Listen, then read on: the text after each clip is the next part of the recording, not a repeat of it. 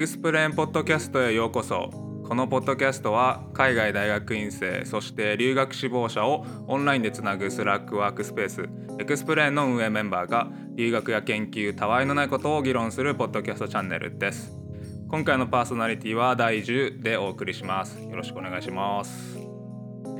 えー、では XPLANE ポッドキャスト今回のエピソードテーマはですね大学院留学を経て日本で働くということで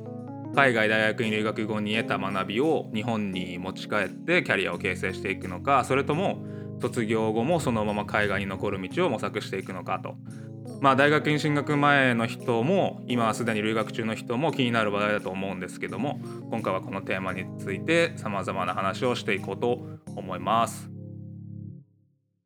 えー、そこでですね今回もいつものようにゲストをお呼びしているんですが今回のゲストは卒業後海外大学院を卒業後いろんなキャリアを経て最終的に今現在日本に帰国して別々のフィールドで、えー、大活躍されている方々をお呼びしました、えー、じゃあ皆さん自己紹介をお願いしたいんですけど準備よろしいでしょうかね？いいですかね？あのじゃあまずはまさしさんからよろしくお願いします。はい、こんにちは、まさしです。えっと、僕は台風の研究をしていて、もともと東大の博あと学部と修士を出た後に、ペンシルバニア州立大学ってところにあの博士課程で進学して博士を取りました。で、その後 NASA、えロサンゼルスにある NASA で、えっと、ポスドクをして、今は東大の助教をやってます。えっと、もともとずっとやってきてるのが台風の研究なんですけど、最近同じ分野で真鍋先生がノーベル賞を取ったり、あるいは去年、あの、モネっていう朝ドラで気象予報士が取り上げられたりと、結構今来てる分野なんじゃないかなと思って、最近ワクワクしています。よろしくお願いします。ありがとうございます、まさしさん。えー、まさしさんは僕はもうあれですよね。え、何年だっけ ?2017 とか18ぐらいでしたっけ？このぐらいですかね。うん、ロスでロサンゼルスで僕がインターンしてる時に正志さんと出会ってなんかインターン夏の3か月中なんか毎週のように正志さんと 遊んでた気がするんですけど。いろんなとこ行ってなんなら一緒にあの出勤したりもして。してたしてた。そうですね。仲良しさんでしたね。はい。ありがとうございます。よろしくお願いします。お願いします。はい。じゃあ次はみえさん。よろしくお願いします。はいありがとうございます。皆さんこんにちは。みえですと、私もあのまさしさんと同じく日本でもともとは、えっと、研究研究というか修士まで取っていました。で日本でもあの海外でもそうなんですけどあの医療の発展に貢献したいなっていうふうに思って医療工学医療とエンジニアの間みたいなところの研究をしていました。で、えっと、その上で、えっと、修士出た上で、私は慶応で修士を取ったんですけれども、修士取ってから渡米をして、あの、MIT とハーバードの医学大学院 HMS ハーバードメディカルスクールのジョイントプログラムで、あの、医療工学専攻にしてる学科があるんですが、そこで博士号を取りました。PhD を取りました。でその後あのしばらくボストンにいて、えっと、キャノンのアメリカで、えっと、医療工学専門のというか医療機器を作るための研究所がキャノンのアメリカにあのボストンの方にあるんですけどそちらで、えっと、研究開発職を経てから今日本に帰ってきて、えっと、株式会社マイシンという、えっと、ベンチャー企業で新規事業の開発に携わっています。うんうん、っていうところですかね。ありがとうございます。はい、あのーさっき MIT とハーバードのジョイントプログラムっておっしゃってましたけど学位はどっちから出るんですかこれ？えっと、私は学位は MIT から出ていて入学する経路が MIT から入るパターンとハーバードから入るパターンがあって入った学校から出るっていう形になってます。ただ卒業式は実はその学科の中の卒業式みたいなのと大学としての卒業式があるのでなんか正式な卒業証書は MIT から出てるんですけど学科としても卒業証書みたいなのが出てて両方あるみたいな状況になってます。はいそうなんですね。なるほどなるほど。めちゃくちゃ楽しそうですね。あそこなんか ボストン本当いなんかいろんな大学集まってて大学間の交流もあっていいですよねボストンは本当に。そうですね。あのともきさんもあの同じところなので、うん、はい。まあ天候を考えなければいいところですね。天候ではどう考えても LA に負けると思いますけど。いやでもなかなか雪もいいですよ。わかりました。ありがとうございます。えー、で最後にあの先ほどちょっとお名前も出ましたが、ともきさんよろしくお願いします。はい、はじめましてこんにちは磯貝ともきと申します。今日はどうぞよろしくお願いいたします。で、えっと、僕はもともと、えっと、アメリカが結構長くて、高校の時に、えっと、1年間高校あの交換留学でアメリカに行っていて、その後、大学、大学院も、えっと、アメリカだったので、あ大学も10年以上、そうですね、アメリカにいたことになります。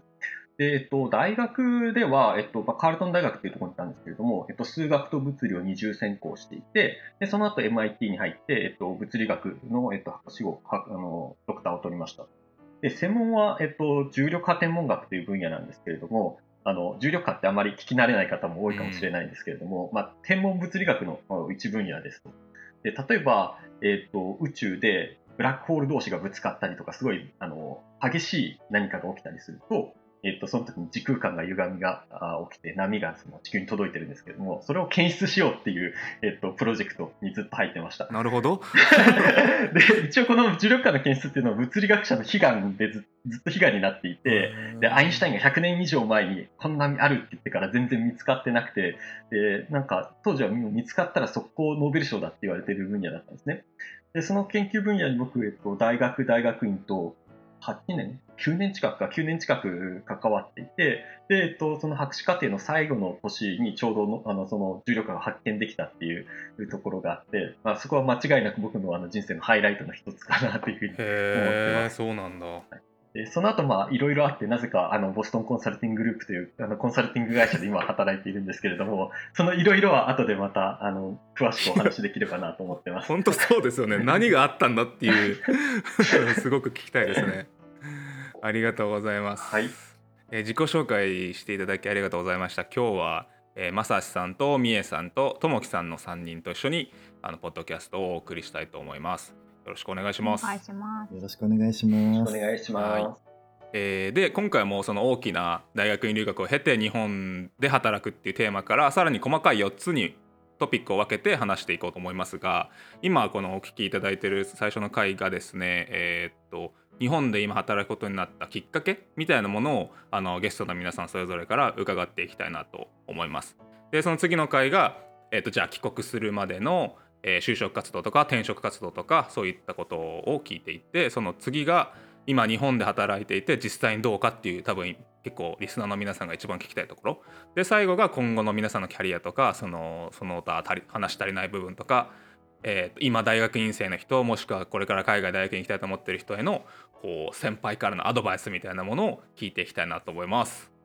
えー早速じゃあまさしさんからあの日本で今東大であの助教されてますがそうしようと思ったきっかけみたいなのってあったんですか？きっかけとしては、もともとずっとアカデミアのポジションは探していて、で特にあの教育に携わりたいなとはずっと考えていたので、大学のポジションを探していました。で、その中でまあ、日本だけに絞っていたわけではないんですけれど、あの日本の大学の方がやっぱ自分が出ているのもあって、文化的なこともわかるし、なんだ、大学生が何に悩んでいるのか結構想像しやすいかなみたいなのもあって、あの、日本の方が多分やりやすいだろうなとずっと考えていたところにちょうどお話をいただけてあこれはいい機会だと思ってあのそのお話を受けて帰ることにしたっていう感じです。じゃあ最初そもそもあの NASAJPL でポスドクされてた時はまああれですよねなんか授業するとかっていう機会はなかったわけでそれでその教職っていう部分もやりたいって感じでそういう大学の研究室を探してるみたいな感じだったんですかね。そうですね。もともとその研究をするなら大きく分ければ研究所で研究をするかあるいは大学で研究をするかみたいな二択があると思うんですけれど、研究は結構どっちでもできるといえばできるんですけど、一番大きな違いが今大臣が言ってくれたように教育の部分があるかどうか。なので大学を選ぶ人の一つの理由はやっぱその教育に携わりたいかみたいなところがあると思います。なるほどなるほどな。えじゃあなんか話聞いてると結構そのいい話がこう転がってきてそれにがそうトントン拍子で進んだみたいな感じなんですか？それともこういろんなところにこう あの手を出しながらあのやってたっていう感じなんですか？なんかすごいあれです。ラッキーな感じなんですけれど、えっと、も えっと、いい話が来たから言ったみたいな感じになります。多分、あの、言ってしまうと。あそうなんこれは、えっとですね、えっと、まあ、ポスドクが、えっと、もともと2、3年ぐらいは入れるよみたいな話で、でも、その間に、やっぱずっと入れるわけではないので、その間にポジションがいれば、まあ、あればそこに応募して動くだろうみたいな契約というか、そういう感覚のもとにやっていたので、で、最初の、えっと、どのぐらいかな、どのぐらいかな？1年ちょっとぐらい、1年半とかぐらい経ったぐらいで、そういう、なんとなく活動し始めたぐらい、まだその焦らなくていいようなタイミングでちょうどもう幸運なことに話が来たので、見つかったのでいい話が、それに行った感じですね。だからまあラッキーでしたね。なるほどな。いやでも TA とか大学院の時にやっててもやっぱそのあ大学学部生の授業の TA とか僕もやったことあるんですけど 結構その感覚違うっていうか僕の大学日本での大学生活と結構感覚違ってやっぱ難しかったんですけどあのどうですか？みえさんとかなんか TA とかやってたことやってました？やってたんですけど陰性に対する TA だったのと自分の指導教官の、えっと、授業の TA をやっていたのでなんかこうなんだろう自分がやってた宿題とか私多分私の、えっと、指導教官はえっと、心臓あ循環器内科の先生でもあったのでその循環器内科の授業を実は教えていてそれの宿題とかがあるんですけどなのでなんかわ分からない自分が分からなかったポイントは確かにみんなも分かってなくてむしろでも周りの子たちの方が頭いいから私 TA やってる意味あんのかなとか一人でぶつくさ思いながら TA やってました。なるほどな。なるほど。あるあるな気が。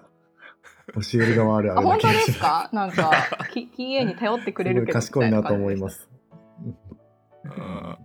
なるほど。ありがとうございます。じゃあそのままあのみえさんの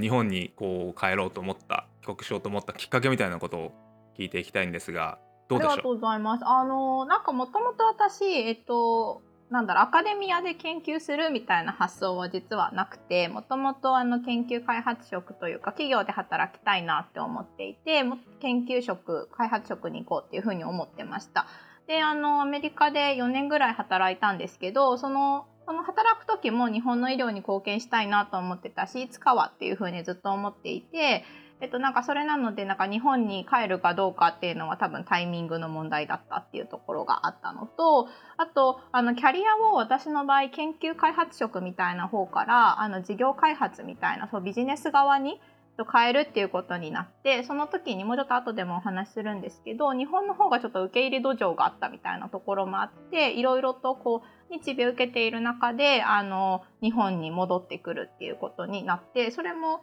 あのなんだろういろいろご縁があってあの戻ってくるような形になりました。おなるほどなるほど。じゃあそのご縁の話はまた後で聞けるんですか、ね、そうですねご縁の話後でできたらなと思います。わかりました。いいな。なんか皆さん結構タイミングというかなんかそのなんかチャチャンスというかなんだろうな。もう絶対日本に帰るみたいな感じのキャリアではないんですかねじゃあ。まあ、最後に磯貝さんにちょっと聞いてみますが。ともきさんじゃあ。はい。ちょっと今のお話につなげて話すとすると結構僕の周りでもあの日米両方睨んで就職活動してた人はすごい多いかなというふうに思います、うん、でえっとやっぱりあの就職先探すのって大変だしあの不安も伴うもんだと思うんですよね。その中で1個決め打ちでもここだけで行くっていう人って結構少なくて、うん、あの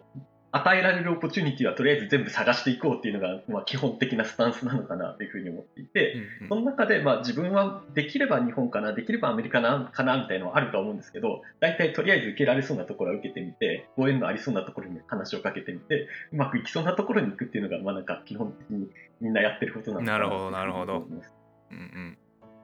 で個人的なところでいくと、えっと、僕もそんな感じで、さらに言うと、僕の場合は分野すらあまり絞ってなくて、まあ、気が、もともと気が多い人間なので、いろんなことに興味があったんで、いろんな就職活動をしてたんですね。で、もちろんその、えっと、研究職も探していて、ポスドクポジションも、えっと、探してましたと。で、えっと、一応ヨーロッパのドイツの方の研究、ポスドクポジションも、えっと、取ってはいて、で、他に、えっと、IT 系にも興味あったんですね。もともと天文物理でシミュレーションをずっとやっていて、プログラミングをやっていたので、うん、いわゆる今 GAFA と呼ばれるような会社も、えー、と受けて、えー、ましたし、あとはスタートアップも興味があったので、まあ、ボストン界隈スタートアップがたくさんあるので、スタートアップも何社か受けてましたし、っていうような感じで、えー、と就職活動してましたと。で、えっ、と、BCG って言ってコンサルティング会社は実は全然考えてなくて、もともと BCG って名前すら知らなかったぐらいだったんですけど、うんなんかビジネスにはなんとなく興味があったんで、ボストンにあるビジネスの関連団体みたいなの結構顔出してたんですね。うん、あのえっと、ボストンにハーバードもあるし、タフツもあるし、ボストン大学もあるし、MIT もあるしで、結構あの、MBA で来てる方が多くて、うん、そういった方々のコミュニティみたいなのもたくさんあって、まあ、そういうところに出入りしていたら、ちょうどあの、えっと、人材派遣会社みたいな人たちがあ結構出入りしているので、その人と話してたら、あの、コンサルティングファームのあのおじさんたちが、あの、えっと、会ってみたいって言ってるけど、どう？美味しいご飯が食べられるよ。美味しい夕食連れてってもらえるよっていうので、すごい軽い気持ちで、えっと、なんか、あの、夕食に行ったら、そこから結構トントン拍子になんか、就職が決まってっていう感じでした、だからその段階では全然あんな日本、アメリカっていう風な感じでは考えてなくて、ざっくり思ってたのは、あの、研究だったら、まあ僕の分野だったら、明らかにあのアメリカとかヨーロッパが強かったんですね、日本に比べて。なんで研究やるんだったら欧米でやりたいな。うんで、あと GAFA とかスタートアップも、まあ、あの日本よりアメリカの方が面白そうだなと思ったんで、アメリカでやろうかなというふうに思ってました。ただ、そのくらいのざっくりした感覚だったんですけど、ちょっとそのコンサルティングファームとかまた別の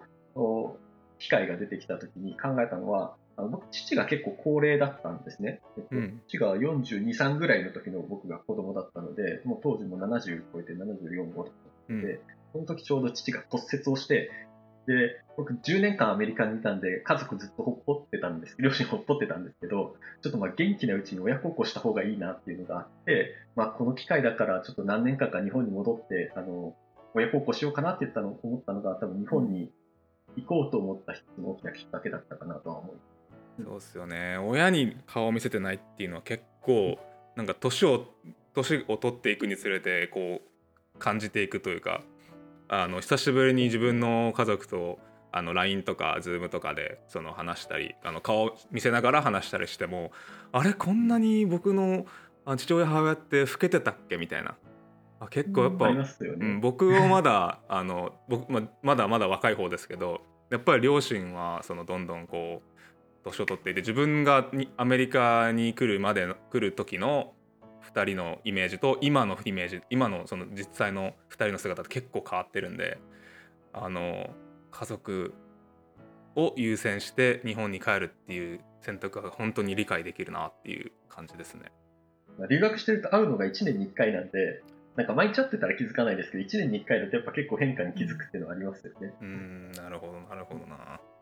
ちなみにあの三重さんもあの正志さんも結構ご家族とかとあの会う機会はやはり日本日本だと結構頻繁に取れますか？